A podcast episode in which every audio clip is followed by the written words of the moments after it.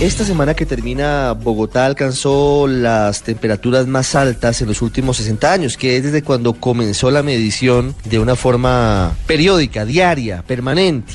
25.1 grados Celsius alcanzó Bogotá en temperatura. También eh, hubo temperaturas récord en Medellín, en Neiva y en otras ciudades del país. Está con nosotros el director del IDEAM, Omar Franco, para hablar un poquito sobre, sobre este fenómeno que se ha presentado en los últimos días en Colombia. Doctor Franco, buenas tardes. Buenas tardes para ti y para todos los oyentes. Un saludo especial. ¿A qué obedece ese fenómeno? ¿Por qué estas altas temperaturas de los últimos días? Bueno, básicamente pues estamos atravesando la temporada de menos lluvias del primer trimestre del año, que ustedes saben perfectamente que son los meses de enero, febrero, más o menos mediados del mes de marzo, donde estimamos pues tenemos una, eh, una disminución en la intensidad de las precipitaciones. Eh, desde luego este año ha sido atípico en la medida en que tuvimos precipitaciones en el mes de enero, producto de un sistema de baja presión que se instaló en el Océano Pacífico eh, en, al final del año y nos trajo con cinco precipitaciones al final de diciembre, el de enero. Pero el mes de febrero pues tuvimos una condición puntual de bajos nubes, de baja nubosidad, bastante radiación, al punto pues que como usted lo registra tuvimos una temperatura más alta en la historia en la estación del Dorado, 25 grados centígrados. Eh, pues es una temperatura bastante alta, histórica para ese punto de la ciudad. No sin antes advertir que en varios puntos de la sabana de Bogotá inclusive se alcanzan a registrar temperaturas por encima de los de los 26 grados, entonces es también significativo, eh, pero es un tema evidentemente meteorológico puntual, muy focalizado, y pero que adicionalmente pues trae consigo las complicaciones que trae de, de incendios, de altas temperaturas.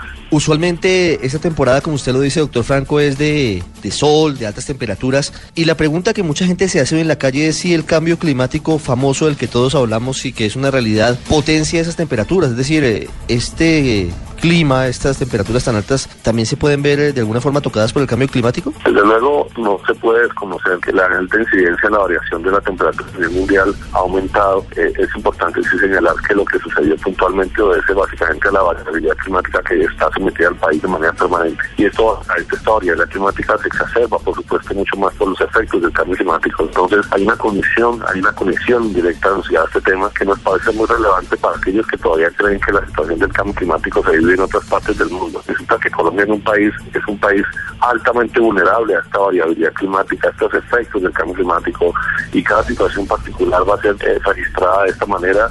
Vamos a seguir teniendo temperaturas altas, seguramente cada año vamos a empezar a registrar un aumento de temperatura muy focalizada, muy puntual. Eh, vamos a tener aumento de precipitaciones de pronto muy eh, o escasas lluvias. Esos son efectos del calentamiento y el país no es no es ajeno a estos impactos. En materia de prevención de que esto sea más grave, de que el cambio climático nos siga tocando más fuertemente, lo de siempre debe tenerse en cuenta, ¿no es verdad? Reciclaje, evitar eh, en lo posible el uso de gases de efecto invernadero. Podemos hacer mucho desde nuestro mismo entorno, ¿no? Lo importante aquí es saber que formamos parte de eso y que no es ajeno el problema. Si nosotros no incorporamos la agenda del cambio climático hacia nuestro diario vivir, en nuestros hogares, en nuestras oficinas, en nuestras universidades, en nuestros colegios, y creemos que es una situación ajena, probablemente eh, lo que hagamos no es significativo, pero si incorporamos esas acciones eh, de cómo disminuimos el uso del transporte público, el privado, cómo disminuimos, cómo aumentamos el transporte de bicicleta, cómo disminuimos los aires acondicionados, una cantidad de acciones potencialmente pueden aportar eh, seguramente vamos a hacer mucho más eh, significativas esas acciones y podemos contribuir de forma importante a la reducción o a, los efectos del calentamiento. Entonces,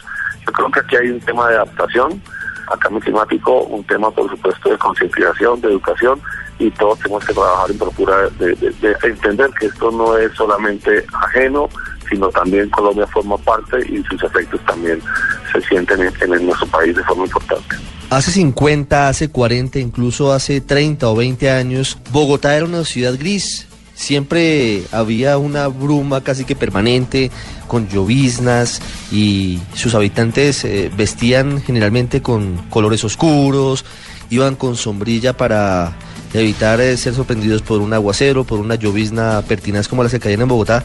Hoy, como usted decía, las cosas cambiaron. y nos tocó adaptarnos. Ya Bogotá no es la Bogotá de antes. Sí, ya inclusive la ropa, el vestuario de las personas en Bogotá es distinto. Eh, eso es básicamente que la, condición ha venido cambiando y ha, venido migrando paulatinamente y, todo lo que estamos haciendo ya finalmente es adaptarnos a esa nueva condición climatológica que nos muestra eh, esta Bogotá y ahora. Y yo creo que no solamente Bogotá, sino parte de ciudades, por ejemplo, como Tunja. Y, y pues esto es parte de lo que está sucediendo no solamente en Colombia, sino al Yo, yo insisto un poco en la invitación a que tenemos que empezar a revisar la agenda pública eh, asociada al tema de la variabilidad climática y el cambio climático. Todo lo que nosotros hagamos en procura del desarrollo sostenible que apunte a adaptarnos a esa nueva comisión va a ser un país mucho más fuerte y un país mejor desarrollado.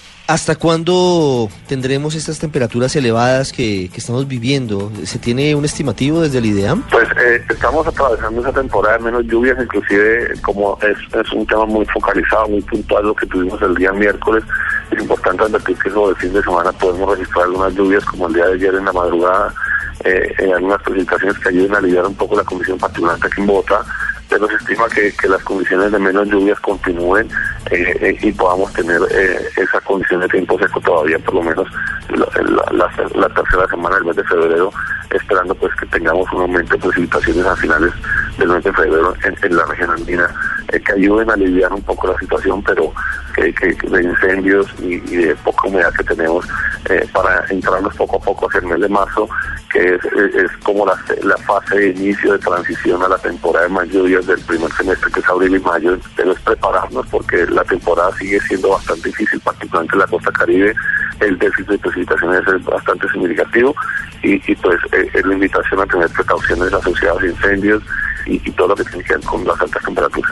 Doctor Omar Franco, director del IDEAM, gracias por eh, contarnos sobre este fenómeno que nos toca directamente a todos. Muy amable. Muchas gracias a ustedes por la invitación.